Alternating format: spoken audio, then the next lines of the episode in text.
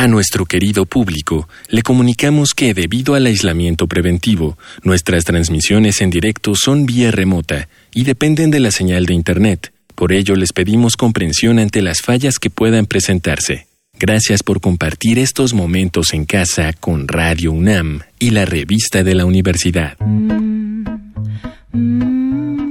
Bienvenidos al suplemento radiofónico de la revista de la Universidad de México. Yo soy Elvis Liceaga y este mes en la revista de la universidad estamos hablando de racismo. En los programas anteriores hemos leído la definición de racismo de la COPRED. Ahora tenemos la de ACNUR, que es la Agencia de ONU para los Refugiados, que no es una definición muy diferente, pero lo pone en otras palabras. Dice, cuando hablamos de racismo estamos hablando de un tipo de discriminación, aquella que se produce cuando una persona o grupo de personas siente odio hacia otras personas por tener características o cualidades distintas, como el color de piel, idioma o lugar de nacimiento. Para hablar sobre racismo en esta ocasión tengo a Ariadna Solís. Ella es, ahora nos va a contar sobre ella, pero es licenciada en Ciencias Políticas por la UNAM, donde también cursó la maestría en Historia del Arte y es investigadora de temas como feminismo, textiles y otras narrativas. Bienvenida Ariadna. Hola, hola, eh, muchísimas gracias por la invitación. Bueno, queremos platicar contigo sobre racismo y vestimentas originarias o vestimenta en general, pero primero me gustaría que nos contaras un poco cómo fue que te empezaste a especializar en tus investigaciones independientes sobre el tema del textil y su importancia en cómo nos relacionamos los unos a los otros a través de prejuicios o de aperturas cómo las vestimentas llamaron tu atención para hablar de no solo la vestimenta en sí, sino de una sociedad tolerante o intolerante. Bueno, quizás empezaría diciendo quién soy. Eh, yo soy hija de migrantes eh,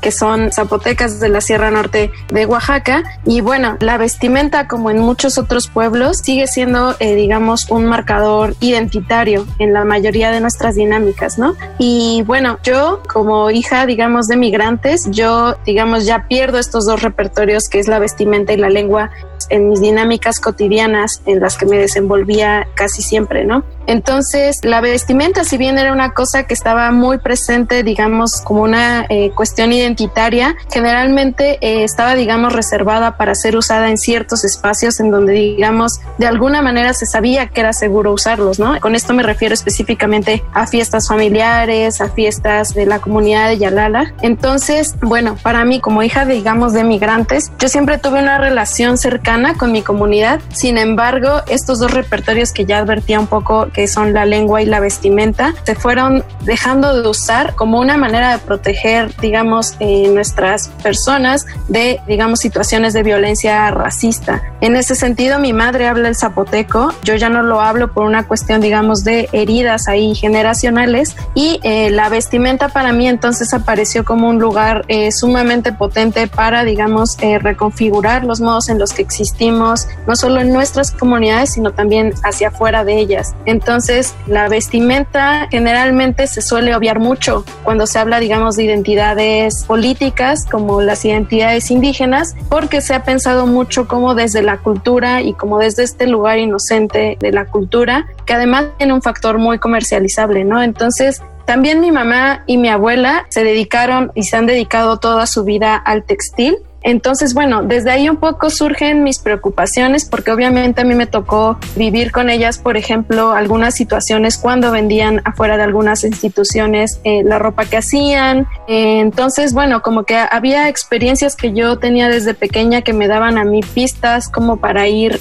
pensando, digamos, lo potente y lo problemático que también es usar nuestras vestimentas en ciertos lugares y en ciertos espacios, porque claro, como cuerpos racializados, me parece que hay una cuestión que se juega que es distinta. Pero bueno, yo más o menos me empiezo a interesar por ahí, se empieza, digamos, a volver una cuestión de reconfiguración personal que no eh, había llevado, digamos, a mis intereses académicos. Sin embargo, cuando entro a la maestría en historia del arte y, digamos, me adentro a todo este mundo del estudio del textil, me doy cuenta de que los estudios que generalmente se hacen sobre objetos de comunidades indígenas y sobre todo los textiles, pues tienen un componente sumamente extractivista, por decirlo de alguna manera, pero que también, digamos, se jugaba a la hora de gentrificarlo, por decirlo de alguna manera también, y comercializar los textiles que se encuentran en nuestras comunidades. Entonces, un poco yo, pues a partir de mi historia personal, a partir de mi historia comunitaria, es que yo me empiezo a interesar en el uso político, digamos, de los textiles, no solo, digamos, como una eh, manera de resistencia en el mundo, sino también cómo se ha usado, digamos, para intereses económicos y políticos ajenos a mi comunidad.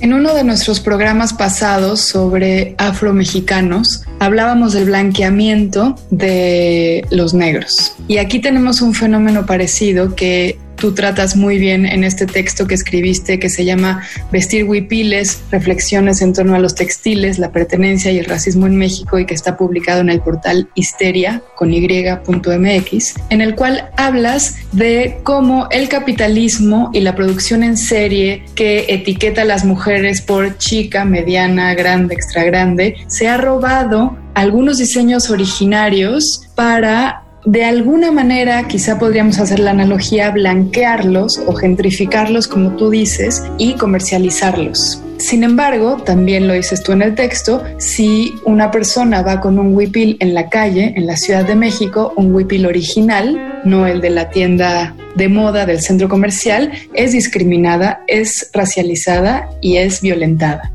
Sí, pues justo una cosa que era parte, digamos, de, mis exploraciones a la hora de pensar las metodologías que se utilizaban para estudiar los textiles es que el cuerpo o, digamos, la potencia corporal que tienen los textiles era dejada de fuera. ¿Con esto a qué me refiero? La mayoría, si no es que muchas comunidades que se han nombrado indígenas en territorios como el mexicano, pero también en Guatemala y en, casi toda América Latina y en otros lugares, eh, digamos, que sean, sus poblaciones han sido eh, racializadas históricamente, una cosa que es como obvia para nosotros, pero no siempre para las personas, digamos, desde, desde una sociedad que se ha pensado como más global, claro, inserta en estas dinámicas de capitalismo y de colonialismo que tú ya mencionabas, es que la indumentaria es ante todo una, una resistencia, digamos, estética, es decir, en el sentido amplio de la palabra, es una forma de estar en el mundo y de sentir el mundo y de, digamos, experimentar el mundo. Ahora, con esto, digamos, habría que hacer referencia a lo que tú ya decías también de los cuerpos, ¿no?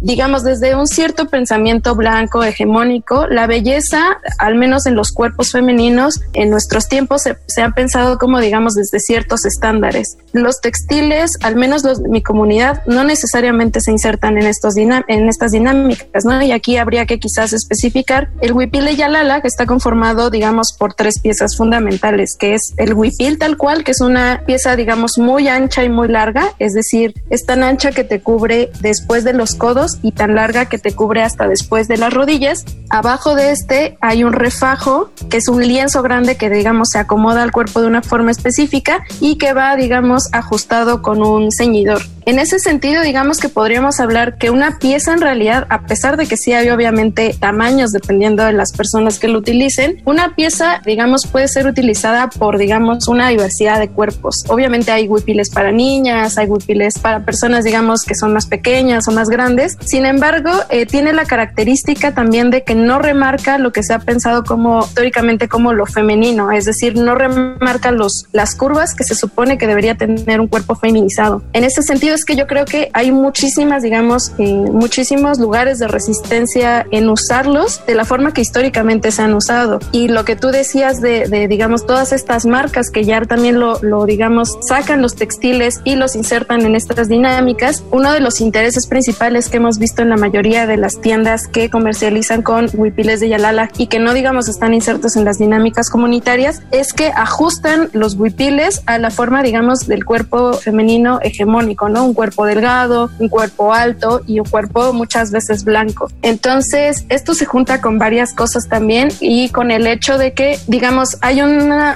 una serie de discursos que son bastante perversos dentro de la producción de textiles y es pensar en los textiles originarios o eh, auténticos, ¿no? ¿Y a qué se refieren con esto? Muchas veces se refieren a la producción, digamos, que dentro de los textiles se considera más fina, por decirlo de alguna manera, que es los hilados a mano, los tintes naturales, el telar de cintura. Entonces, si uno va sumando, digamos, todos esos discursos más el trabajo de las personas que se involucran en hacerlo, pues un huipil llega a costar arriba de los 8 mil pesos, ¿no? Y si ya, digamos, le sumamos todos los elementos que serían como el rodete, la joyería, pues vestirse, digamos, cotidianamente como lo hacían nuestras ancestras, pues se vuelve una cosa impagable para nosotras, aparte de que insistir en esto, ¿no? Que decíamos, eh, no es lo mismo que un cuerpo blanco esté en el espacio público utilizando estos elementos porque eh, habla de su capacidad adquisitiva que un cuerpo racializado como el de nosotras, cuando digamos eh, habitamos el espacio público, sobre todo el espacio urbano, pues somos, digamos, el blanco, digamos, de, de, un montón de, pues, de dinámicas racistas que, que van desde las miradas que te traten distinto en los lugares a los que, a los que vas, digamos, a consumir, no sé, en un restaurante, incluso en la academia, ¿no? En la academia cuando hemos usado nuestros huipiles como que pareciera que somos el adorno folclórico del, del evento en cuestión. Entonces sí, hay dinámicas que se encarnan eh, distinto dependiendo de los cuerpos que utilicen estas piezas. Otra cosa que mencionas en este texto que espero que todos quienes están escuchando esta entrevista vayan a buscarlo en línea es unos movimientos que han estado de moda en diferentes momentos y en diferentes países, como el hashtag Yo hago tu ropa, en donde se ve a las indígenas que fueron quienes confeccionaron la prenda al lado de la modelo que lo está usando, que es una mujer claramente fuera de la comunidad, claramente blanca y de otro universo, digamos, que perpetúa estas diferencias de una manera discriminatoria pero sutilmente violenta,